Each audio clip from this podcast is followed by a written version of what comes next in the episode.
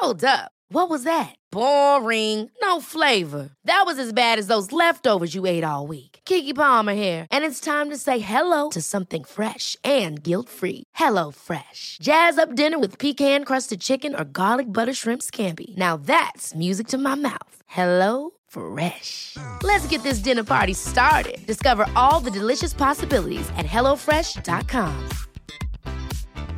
Planning for your next trip? Elevate your travel style with Quince. Quince has all the jet setting essentials you'll want for your next getaway, like European linen, premium luggage options, buttery soft Italian leather bags, and so much more. And it's all priced at 50 to 80% less than similar brands. Plus, Quince only works with factories that use safe and ethical manufacturing practices. Pack your bags with high-quality essentials you'll be wearing for vacations to come with Quince. Go to quince.com slash trip for free shipping and 365-day returns. Quality sleep is essential. That's why the Sleep Number Smart Bed is designed for your ever-evolving sleep needs. Need a bed that's firmer or softer on either side? Helps you sleep at a comfortable temperature? Sleep Number Smart Beds let you individualize your comfort so you sleep better together. JD Power ranks Sleep Number number 1 in customer satisfaction with mattresses purchased in-store. And now, save 50% on the Sleep Number limited edition Smart Bed for a limited time.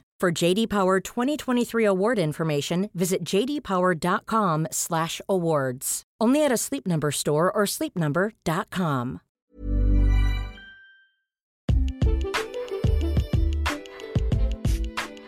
Muy bien, señor. Ahora diga A. Muy bien, señor. Ahora va a sentir una pequeña presión en el pecho. ¿Listo? Falta muy poquito para el examen nacional de residencias médicas y aún no sacas 75 en los simuladores. ¿Con esa presión te bastó? Bueno, no te preocupes vamos a estar teniendo maratón en el podcast, ¿ok? ¿A qué me refiero con maratón? Vamos a estar subiendo tres temas por semana y los temas son enfocados a diferentes especialidades por semana.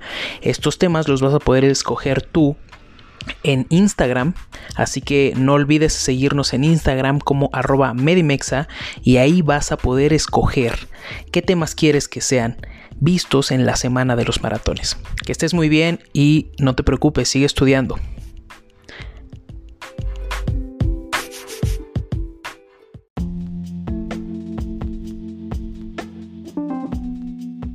Eh, hablando un poquito de la displasia de cadera, ¿te parece?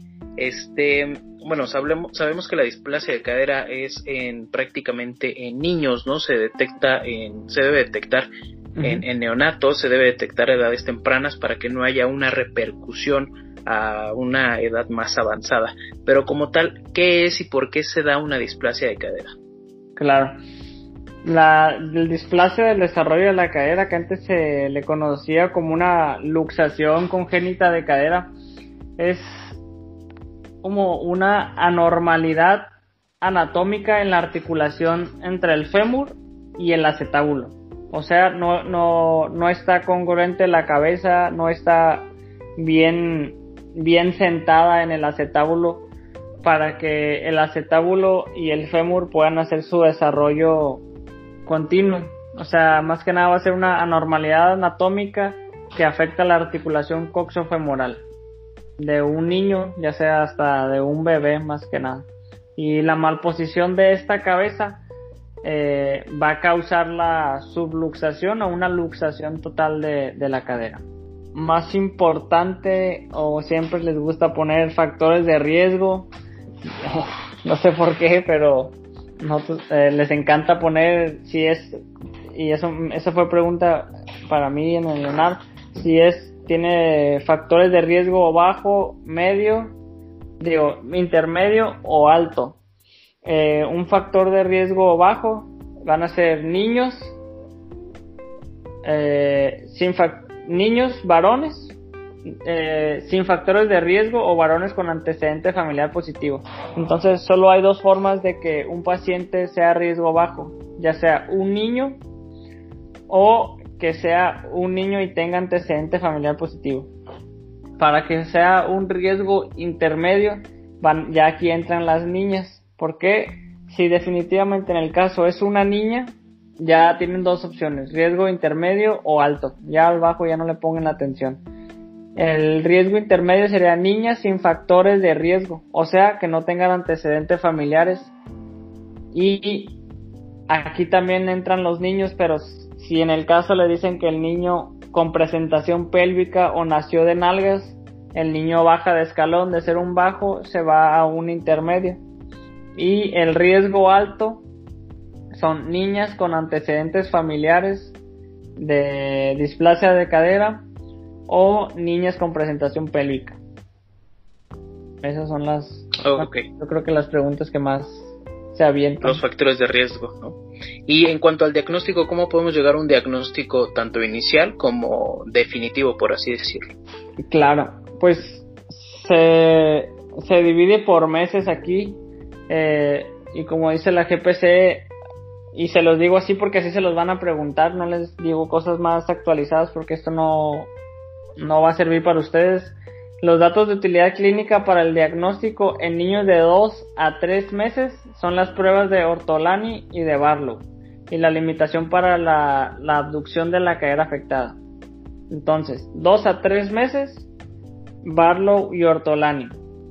Entonces, después de los 3 meses, hay un apartado que dice ahí en el, la GPC que estas ya no tienen, ya no son tan confiables para, para decir ¿Por qué? Por la laxitud de la cadera de los niños. Entonces, para los mayores de 3 meses, displasia del desarrollo de cadera en niño mayor de 3 meses, van a ser limitación en la abducción de la cadera, asimetría de los pliegues de la cara interna de los muslos y los glúteos, el signo de Galeazzi y el signo de pistón. Generalmente signo de Galeazzi es cuando una piernita está más arriba que la otra, o sea, la cuesta le flexiona las caderas y una pierna está más arriba que la otra. Y eh, más adelante o ya más, más, grandecitos pueden tener signos clínicos como marcha de Trendelenburg o una marcha de tipo de Duchenne o etcétera. Pero yo creo que esos fueron los clínicamente, así fuera como se, se van a diagnosticar. En cuanto a tratamiento, se encuentran, eh, te, pueden preguntar desde un tratamiento quirúrgico hasta cuál sería el tratamiento de primera línea, ¿no? Y ahí entran bastante.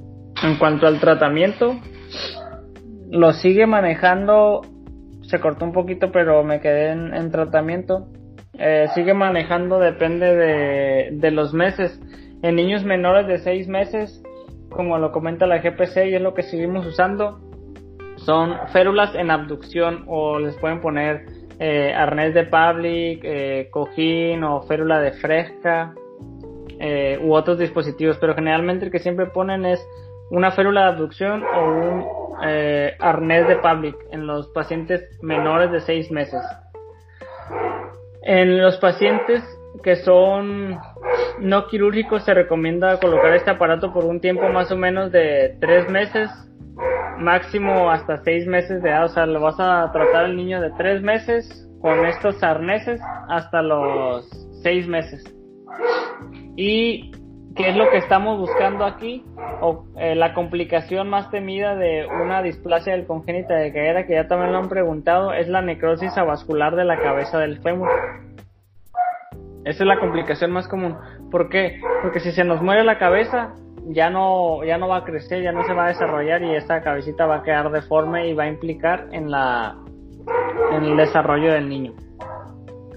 Después de los de los seis meses a, a un año o a 12 meses se puede intentar una reducción cerrada y con un, un yeso que se les pone eso es en quirófano, una reducción cerrada y un yeso tipo spica pero creo que eso no lo maneja tanto, no me acuerdo que lo maneje tanto. Lo que sí me acuerdo que, que preguntan, creo que es lo del ultrasonido y las radiografías, que si son sensibles o no, creo que eso manejan un poquito en el cual cuál es el estudio radiológico de, para detección de la displasia del desarrollo de cadera, cuál tiene más sensibilidad a los seis meses y el que si es el ultrasonido y la radiografía. Entonces, dice la GPC que hay evidencia que hay una superioridad de ultrasonido en los primeros cuatro meses de vida. Después de ahí, ya no. O sea, si es mayor de seis meses, hay que hacerle una placa radiográfica. Si es menor de cuatro meses, el ultrasonido sigue siendo sensible. No sé si me fui muy rápido, a veces hablo muy rápido, Oscar. No, no, no, no, no está bien. Es que se trabó un poquito, perdón. Ah, ok, ok, sorry. Este, ok, sí, no te preocupes. Ok, muy bien. Eh, considero que es este de manera general lo que comentas, ¿no? De, de, displasia congénita de cadera en cuanto a qué es el diagnóstico, cómo, cómo identificarlo y en cuanto al tratamiento eh, y también lo que mencionas, ¿no? Cuándo sí, cuándo no utilizar ultrasonido y todo eso y la sensibilidad que maneja. Y aprenderte bien, nomás última cosita, también les preguntan qué hace la maniobra de Barlow, qué hace la maniobra de Ortolani. Ah, claro. Esa, sí, sí, sí. A mí me tocó y me acuerdo que me equivoqué y hasta la fecha me sigo acordando. Barlow es una aducción de la cadera y una presión posterior. O sea, nosotros vamos a luxar la cadera. Y Ortolani, vamos a hacer una abducción, vamos a abrir las caderas y vamos a hacer una presión anterior para que se reposicione o vamos a reducir la cadera. Y yo lo, yo me lo volví a aprender igual cuando entré a la especialidad como el doctor, el doctor Ortolani es el bueno y el doctor Barlow es el malo. Generalmente yo siempre juego cosas para aprendérmelo. Entonces, el doctor Ortolani es como un doctor todo bueno y es el que los va a ayudar a que este paciente reduzca la cadera después de que el doctor Barlow fue el que, que la luxó. Pero bueno, así fue el que yo me lo aprendí. Nada más apréndanse, si no tienen tiempo, Barlow la luxa y el doctor Ortolani la, la reduce. Apuesto a que te gustó el podcast, ayuda a este tierno humano y envíalo a tus amigos. Además, escúchanos en Spotify, Apple Podcast, iBox y Google Podcast. Besitos y cuídate del COVID-19. Ever catch yourself eating the same flavorless dinner three days in a row? Dreaming of something better? Well, HelloFresh is your guilt-free dream come true, baby. It's me, Kiki Palmer. Let's wake up those taste buds with hot, juicy pecan crusted chicken or garlic butter shrimp scampi. Mm. Hello Fresh. Stop dreaming of all the delicious possibilities and dig in at HelloFresh.com. Let's get this dinner party started. Hey, it's Paige DeSorbo from Giggly Squad. High quality fashion without the price tag? Say hello to Quince. I'm snagging high end essentials like cozy cashmere sweaters, sleek leather jackets, fine jewelry, and so much more. With Quince being 50 to 80% less than similar brands. And they partner with factories that prioritize safe, ethical, and responsible manufacturing. I love that. Luxury quality within reach. Go to quince.com slash style to get free shipping and 365 day returns on your next order. Quince.com slash style. How would you like to look five years younger? In a clinical study, people that had volume added with Juvederm Voluma XC in the cheeks perceived themselves as looking five years younger at six months after treatment. Look younger, feel like you. Add volume for lift and contour in the cheeks with Juvederm Voluma XC. Reverse signs of aging by adding volume to smooth laugh lines with Juvederm Volure XC. For important safety information and to find a licensed specialist, visit juvederm.com. That's J U V E D E R M.com. Not for people with severe allergic reactions, allergies to lidocaine, or the proteins used in Juvederm. Common side effects include injection site redness, swelling, pain, tenderness, firmness, lumps, bumps, bruising, discoloration, or itching. There's a risk of unintentional injection into a blood vessel, which can cause vision abnormalities, blindness, stroke, temporary scabs, or scarring. Talk to a licensed specialist to find out if it's right for you.